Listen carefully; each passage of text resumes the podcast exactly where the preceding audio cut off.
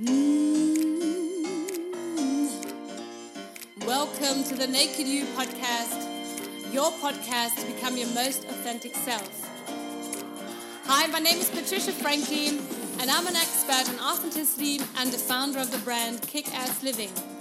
It's my mission to bring out the best in you and to help you strip away those layers of pretense and conditioning that might have been blocking your life all the time so that you can start living a happy, a satisfying, a successful, and a joyful life.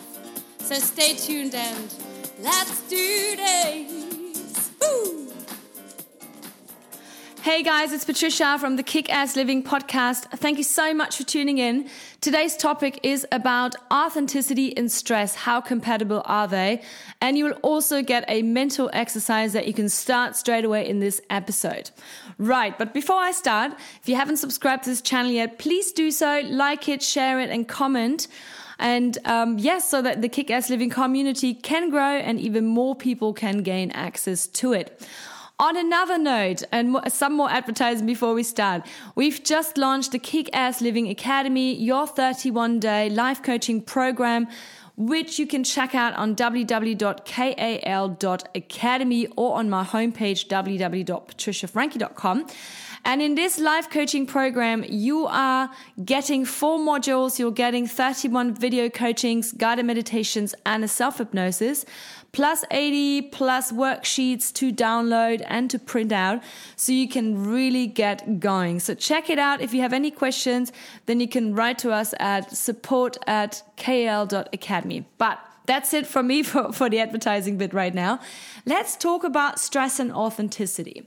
I get this question quite a lot, and I've actually had a um, a chat with one of my coaching clients the other day, and who was telling me all about his. Um, really really stressful relationships and he's, he keeps he seems to be entering in the same kind of really stressful relationship and he was saying you know um, when i asked him about this if if he thought that this uh, you know that, that this kind of relationship is actually good for him he said to me you know with my work and with my relationships I have a certain feeling that I'm used to and that I quite like. And if I don't have that kind of feeling, then I don't feel that the, um, the love is real. And this is a really, really interesting concept and really, yeah, interesting scenario because this is what happens to a lot of people. And I always, you know, I, I it, it happened to me as well when I, when I started to look at my life and I looked at, you know, my, uh, past experiences and my patterns and I realized, wow, you know, there's some things that I keep repeating itself over and over again and it's is related to a lot of stress. But the question always remains is to see what happened in your childhood or in your early teenage years. Were you exposed to a lot of stress? And do you think that that is the normal way of life? And as soon as I encountered that question, I've realized for myself, hmm, interesting. Because i had quite a stressful childhood and and teen some teenage years that were quite turbulent of moving around countries and and whatnot. I mean and so stress kind of became or like a stressful environment kind of became the norm for me. And so if i was too settled for a long time or for a while then i started to create my own drama. I started to create my own stress because i've realized whoo this is uh, this doesn't feel normal. This feels really um, yeah, out of tune, boring. I don't know. So, and I think this is what a lot of people do. And so, coming back to my coaching client, he was uh, talking about his really dysfunctional relationships that he keeps attracting. And he was like, Yeah, but I've got this really, this certain feeling that I'd love to have when I'm in a relationship. And so I asked him, so so if you look back at your childhood memories or your teenage years even, or even, you know, when you had your first really big relationships, um, how were they and how and what kind of environment did you experience them? Was there a lot of stress involved?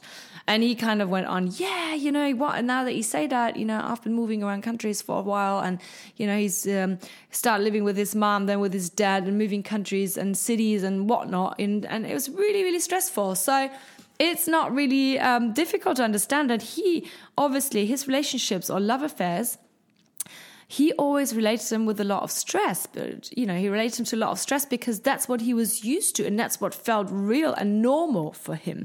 And a stressful, dysfunctional relationship felt like the norm. It felt like something that, yeah, that's, uh, um, it, it, has to be turbulent. It has to be drama. It has to be loud. It has to be dysfunctional.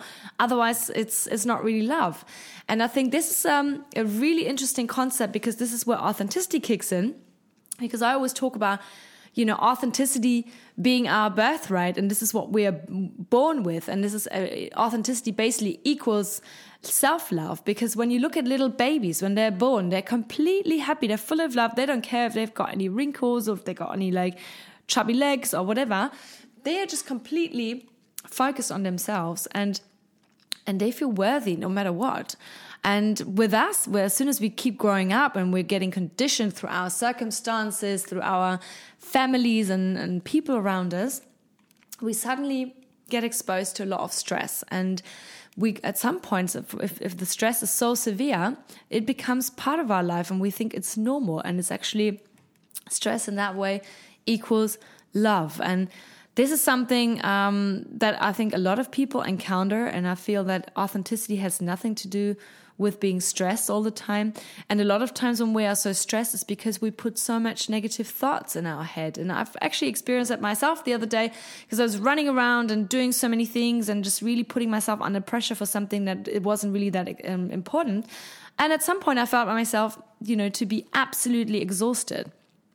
And so if you feel like that, then there's two point, there's two things.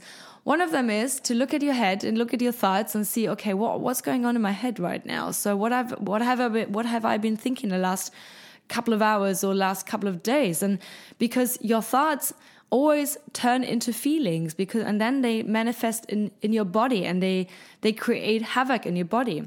And if you don't believe me, then think about the last time you had a sexy dream, the last time you were sleeping by yourself in your bed and you had a really sexy dream. For a man, it might be you you had an erection or even an orgasm, and for a woman, means the same. You might have had an um, you know an orgasm or just a really wet, sexy dream.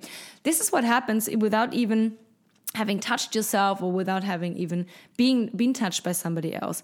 This is what happens, and I think pretty much everybody can relate to this. Um, that your thoughts basically create feelings, and they manifest again in your body. If you say that, oh, you know, Patricia, sexy dreams don't really happen to me, and I'm not really a sexual person, well. Fair enough. I've got another exercise for you. And this means, you know, just close your eyes for a second, breathe in, breathe out. And just imagine you're holding half of a piece of just cut lemon, and it's a really fresh, cold lemon cut in half, and you're holding it with your left hand right in front of your face. You can now smell the zesty smell. And now you're going to squeeze the lemon into your mouth, and you can feel the first drops, you know, dripping on your lips, on your tongue, and you can feel the zest and you can feel the the acid, and it's really lemony, and you can already hear from while I'm talking, there's a, lot of saliva building up in my mouth right now.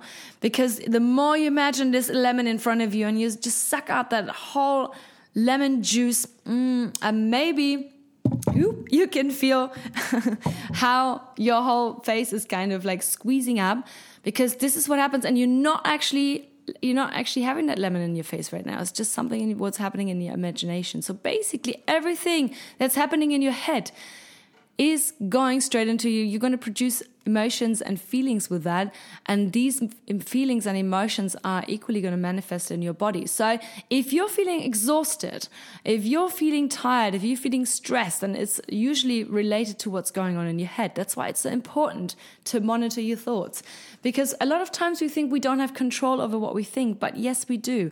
And I've had a really interesting chat with one of the most amazing hypnotherapists of the world, Marissa Peer. Um, if you don't know her yet, I've uh, just recorded an interview with her, which I will post very, um, very, very soon. And she says, you know, your brain is really easy, you know, your brain just believes whatever you tell it. So if you tell your brain the whole day that it's crap, that you're crap, that you can't get anything done, that you're worthless, that you're horrible, that whatever, guess what, you know, your brain is gonna, you know, uh, respond by making you feel this way. So you have evidence. You could so, so that person, you can say, hey, you know what? I've got evidence, I've got proof. I'm just shitty. I can't get anything done. Nothing works out for me. But if you keep telling your brain in return, you know, instead, you just keep telling it, I'm amazing, I'm great, I love myself, I'm successful, I can do it. guess what? There's a lot more motivation in your body.